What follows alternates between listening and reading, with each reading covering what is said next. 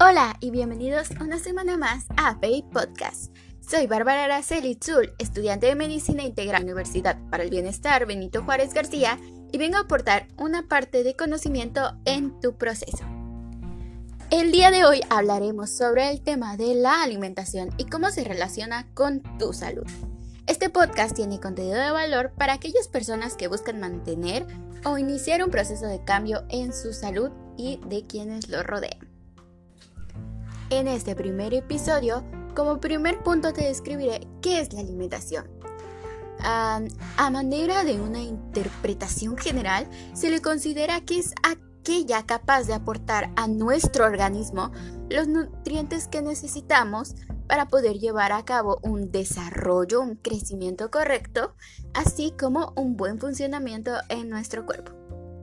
Pero, ¿por qué es importante saber esto? Hoy en día cada persona tiene su concepto de una buena alimentación, presentando ya sean dietas, planes o procesos para facilitar la condición física. Siendo estas presentadas generalmente como comidas sanas que cualquier persona puede utilizar, puede empezar a tomar sin tener en cuenta las características de dicha persona para aplicar. Ahora bien, para comenzar es importante saber que entre las razones por la cual es necesario manejar una correcta alimentación se debe a que si se vive con una ausencia o exceso de los alimentos puede llevarnos a desarrollar enfermedades. ¿Y qué podemos hacer nosotros para evitar esas complicaciones?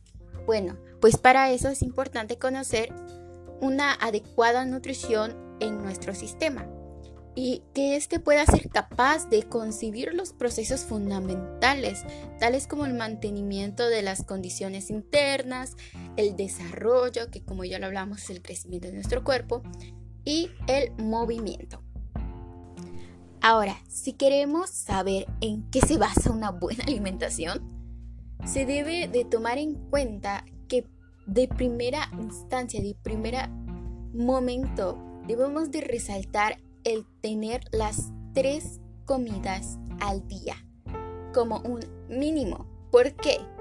Porque igual podemos agregar unas colaciones para que nuestro sistema no sufra por falta de energía o por ansiedad. Para empezar a desarrollar hábitos saludables es necesario tener la idea clara y plasmada con un objetivo realista. Este objetivo es el que nos va a motivar a continuar llevando nuestra dieta. Y se preguntarán, ¿cómo creamos un balance en ello? Primero que nada, tenemos que tomar en cuenta a una gran herramienta, la cual es el plato del bien comer. Esta nos guiará en las porciones de la cantidad de alimentos que debemos de consumir. Les puedo ofrecer a manera de resumen la recomendación que nos ofrece de consumir de 2 a 4 raciones de frutas, 3 a 5 raciones de verduras, 6 a 8 raciones de cereales y sus derivados, 1 a 2 raciones de leguminosas, 2 a 3 alimentos de origen animal y una porción de 2 a 3 raciones de lácteos. De tal manera que es necesario incluir una porción de cada división, además de que nuestro plato debe de existir una abundante porción de frutas o verduras. Una técnica que se utiliza es dividir el plato según las cantidades. Es decir, nosotros vamos a tener presente nuestro plato en la mesa y las vamos a partir en cuatro partes. Dos de estas estarán ocupadas por las verduras y hortalizas y las otras dos que quedan se dividirán en una para los alimentos proteicos como lo es las carnes y el queso y la segunda estará constituida por los carbohidratos que se deben dividir en una porción regular ya que estos tienen la función de proporcionar energía. Estos los podemos encontrar mayormente en cereales y tubérculos. Durante las comidas hay que tomar en cuenta su acompañamiento. Comento esto porque si suponemos que después de todo llevamos los alimentos correctos y confortantes, pero decidimos acompañarlo con un refresco embotellado, el cual nos estará ofreciendo cierta cantidad de calorías, no llegaríamos a conseguir un equilibrio en nuestros alimentos. Lo responsable sería elegir el agua como nuestra fuente principal de bebida. Además de que nuestro sistema está constituido por abundante agua y se recomienda que al día se debe de tomar de 2.5 a 2 litros de agua para que podamos recompensar a nuestro cuerpo. Continuando con el proceso de la estructura en este proyecto, debemos de evitar cocinar los alimentos con altos contenidos de aceites o frituras. Para nosotros y nuestros gustos puede sonar esto algo complicado, delimitante o incluso desanimarnos, pero no debemos de interpretar esta condición como una problemática. ¿Por qué? Porque podemos tener opciones más saludables de las comidas que queremos consumir.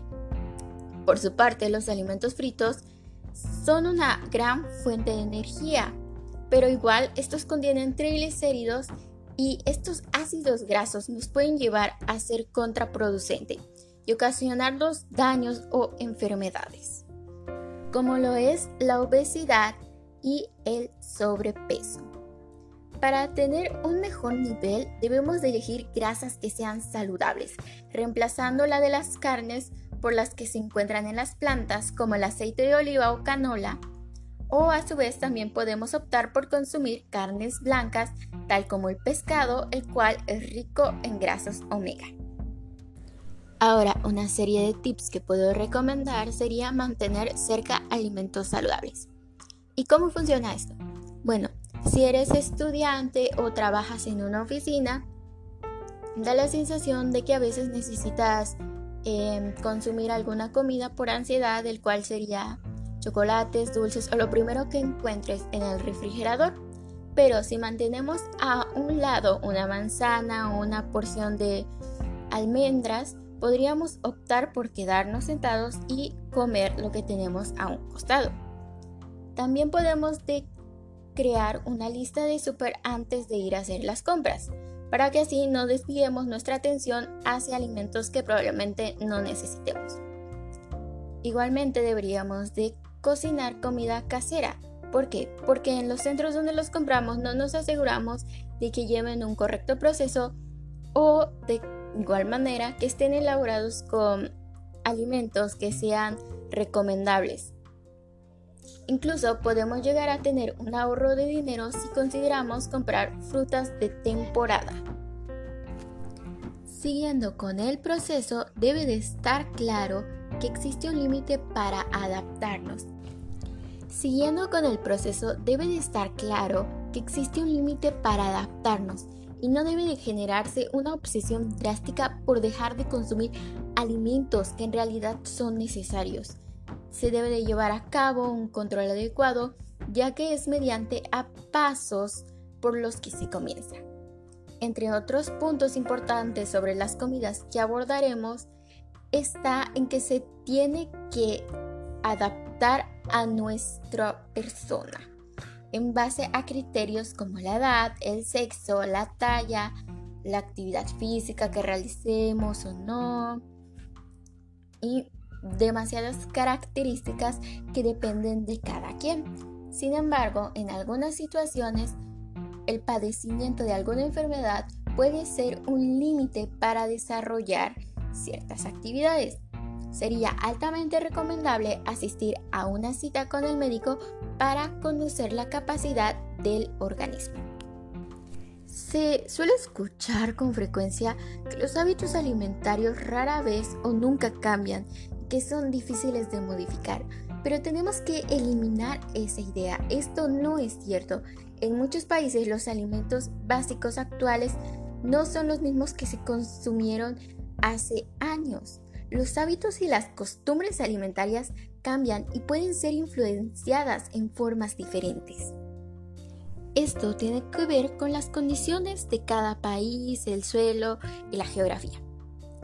Ahora, en 2017 habían más de 340 millones de niños y adolescentes de 5 a 19 años que presentaban sobrepeso u obesidad. Sin embargo, esto se puede prevenir. La causa más común que da la obesidad es el exceso de los alimentos, la energía, es decir, un consumo vasto de calorías y en menor porción los trastornos endocrinos, trastornos psicológicos y factores genéticos. El tratamiento para la obesidad se basa en un programa de hábitos, como los que ahora estamos sugiriendo. Y en esto se elabora una dieta para cada persona que lo combina con el ejercicio físico, lo igual es bastante importante que debemos de tomar en cuenta. Con todo ello, se puede seguir un equilibrio energético y que las calorías que se han consumido a lo largo del día puedan desgastarse, puedan utilizarse para nuestras actividades. Un error común es seguir dietas milagrosas que limitan drásticamente la ingesta de calorías y con poca variedad de alimentos, ya que son difíciles de mantener en el tiempo y conlleva a presentar deficiencias nutricionales.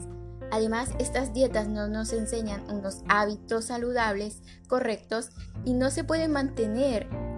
Como consecuencia, se suele engordar bruscamente. Para finalizar, el mantener una alimentación correcta es vital para tener un desarrollo óptimo en la salud. Por ello, espero que nos sigan escuchando en Babe y esto ha sido todo por aportar el día de hoy.